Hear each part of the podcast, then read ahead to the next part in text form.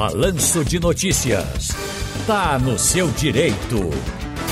Tá no seu direito de hoje para tirar dúvidas sobre férias. Você que tem carteira assinada, alguns trabalhadores não conseguem se desligar durante o período de descanso, acabam cumprindo algumas atividades da empresa, recebem telefonemas, mensagens de WhatsApp, muitas vezes mesmo não comparecendo presencialmente à empresa para trabalhar, o funcionário continua conectado, respondendo e-mails, coisa e tal. E aí, pode ou não pode?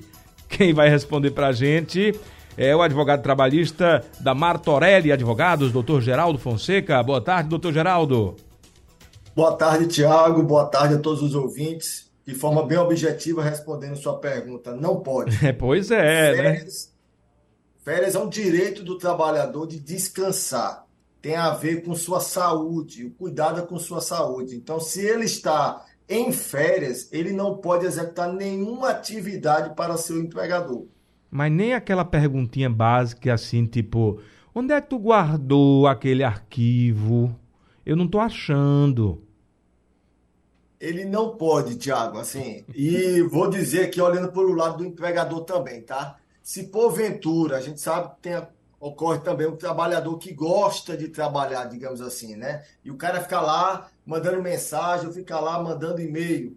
A empresa tem um dever de dar uma advertência, adotar alguma medida pedagógica para dizer, olha, você está em férias, você não pode trabalhar. E aí dá uma advertência por escrito, certo? Para que o trabalhador não trabalhe durante as férias é importantíssimo, antes da saída das férias, ele passar toda a, a sua demanda para um outro empregado, para outros empregados que vão assumir ali, naquele período temporário, para que não haja nenhuma necessidade daquele trabalhador estar respondendo perguntas ou prestando algum tipo de informação durante seu período de férias. Férias, volta a dizer, é descanso, descanso mental, descanso de saúde física, descanso do ambiente de trabalho, da pressão do trabalho que é. Então, ele precisa efetivamente estar ausente do, da prestação de serviço. E isso é válido para todos os setores, doutor Geraldo, tanto para grandes, pequenas, médias empresas e até mesmo eh, trabalhos, serviços domésticos? Isso. Todo o, o, direito às férias, ele, ele é um direito constitucional de todo empregado.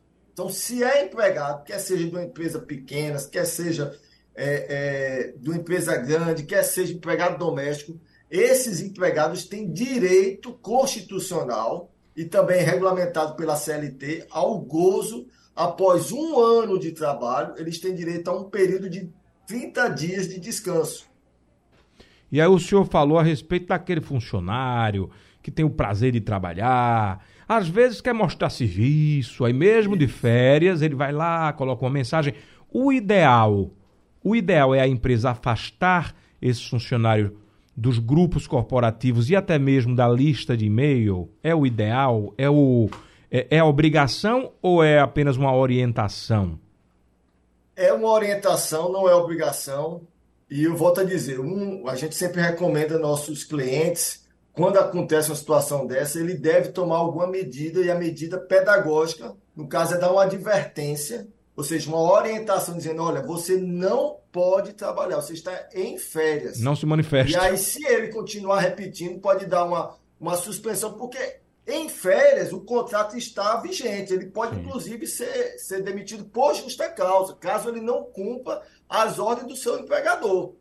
Entendido. Olha só, então quer dizer, pode chegar a uma situação mais delicada. Você que está de férias, mas aí continua no grupo ali do WhatsApp, por exemplo, da empresa que você trabalha. Aí de repente você de férias coloca uma mensagem, faz assim, vende aquilo ali, tem um cliente meu para aquilo. Aí você pode até ser demitido. Exatamente, porque o cuidado, Tiago, é com a saúde do trabalhador. O trabalhador é patrimônio da empresa, então a empresa tem que ter esse cuidado com sua saúde, preservando a, a saúde do trabalhador para que ele volte do período de descanso apto a exercer sua atividade de forma normal.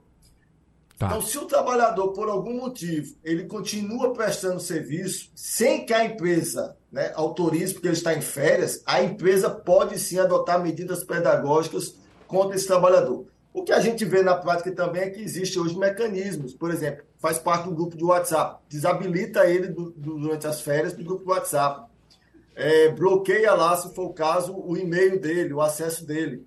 Se tiver acesso ao sistema, bloqueia o acesso do sistema durante o período de férias. A empresa pode adotar essas, esses mecanismos de prevenção, mas eu repito, o empregado ele tem a responsabilidade também, ele está em gozo de férias, ele tem o dever de cumprir as orientações da empresa. Se ele descumpre as orientações da empresa, ele também está passível de algum tipo de punição. Da mesma... Como eu falei, o importante é dar uma medida pedagógica, orientativa, mas se ele não aprende, se ele não, se ele continua descumprindo as orientações, ele pode sim vinha a ser suspenso ou vinha até mesmo a sofrer uma rescisão por justa causa. Da mesma forma que a empresa também não pode requisitar nenhum trabalhinho informal para ele nesse período. Nenhum trabalho. E férias é férias, é descanso. Perfeito. O trabalhador tem direito ao gozo, gozo, descanso das suas férias. O trabalhador, o empregador não pode solicitar nem que seja, como você citou aí, uma informaçãozinha sobre determinados é, é, tarefas ou determinadas orientações. Não pode precisa sim fazer, como eu disse, antes do, dele entrar em férias, todas as comunicações, as informações, as diretrizes, ele precisa repassar para aqueles trabalhadores que vão ficar no seu lugar. Tá, para finalizar, doutor Geraldo, me fala e atualiza, né, todos os ouvintes sobre a questão do fracionamento das férias, né? Como é que está funcionando hoje em dia? Você pode dividir as férias? É, é opção do, do trabalhador? É, isso tem que, ter, tem que ter a aprovação da empresa. Digamos, eu, eu tenho 30 dias né, por ano, eu quero dividir 3 de 10. Pode? Como é que pode? Perfeito, Tiago. É, isso foi uma mudança com a reforma a chamada reforma trabalhista em 2017. Só para deixar claro, vamos lá. O trabalhador, o empregador, a empresa é que decide o período de férias. Essa é a regra geral. Vai ter exceção, mas a regra geral é essa. O empregador é que decide qual é o período de férias. A lei fala que o período de férias deve ser de 30 dias. E agora, com a reforma trabalhista, pode ser dividido em até três períodos, desde que esses três períodos estejam dentro de, do chamado período concessivo. Ou seja, o trabalhador ele trabalha um ano, que é o chamado período aquisitivo, aí ele adquire o direito às férias. Após esse um ano, a empresa tem um, ano para dar as férias para o trabalhador, que é o chamado período concessivo. Nesse período concessivo, ele, a empresa pode dividir em três vezes, mas depende da concordância do empregado. E a concordância deve ser expressa. Então, o, o empregador deve pegar um termo em que o empregado a concorda em fracionar as suas férias. O fracionamento das suas férias. Importante. A lei diz o seguinte: pode dividir em três períodos, desde que o, o primeiro período não seja inferior a 14 dias. Hum. E os outros dois não podem ser inferior a 5 dias. Então, por exemplo, pode dividir 14, 6 dias e 10 dias. Pode dividir 14, 8 e 8, por exemplo. Então, essa é a regra geral do fracionamento das férias. E ainda pode vender 10 dias? Aí é outro, outra coisa, é o chamado abono pecuniário das férias. Pode sim, é uma opção do empregado também. Ele pode é, querer vender suas férias um terço, ou seja, 10 dias das suas férias de 30 dias. Perfeito. Doutor Geraldo Fonseca, muito obrigado mais uma vez pela participação e pelos esclarecimentos. Tiago, eu que agradeço, estou à disposição e boa tarde a todos. Boa tarde e um abraço especial aí para o nosso professor Martorelli. Abraço, obrigado. Conversamos com o Dr. Geraldo Fonseca sobre férias. Você trabalhador que tá aí na luta sua, né? O ano todinho aí tem sim direito às férias e o Dr. Geraldo explicando o que pode e o que não pode. Grande abraço, Dr. Geraldo.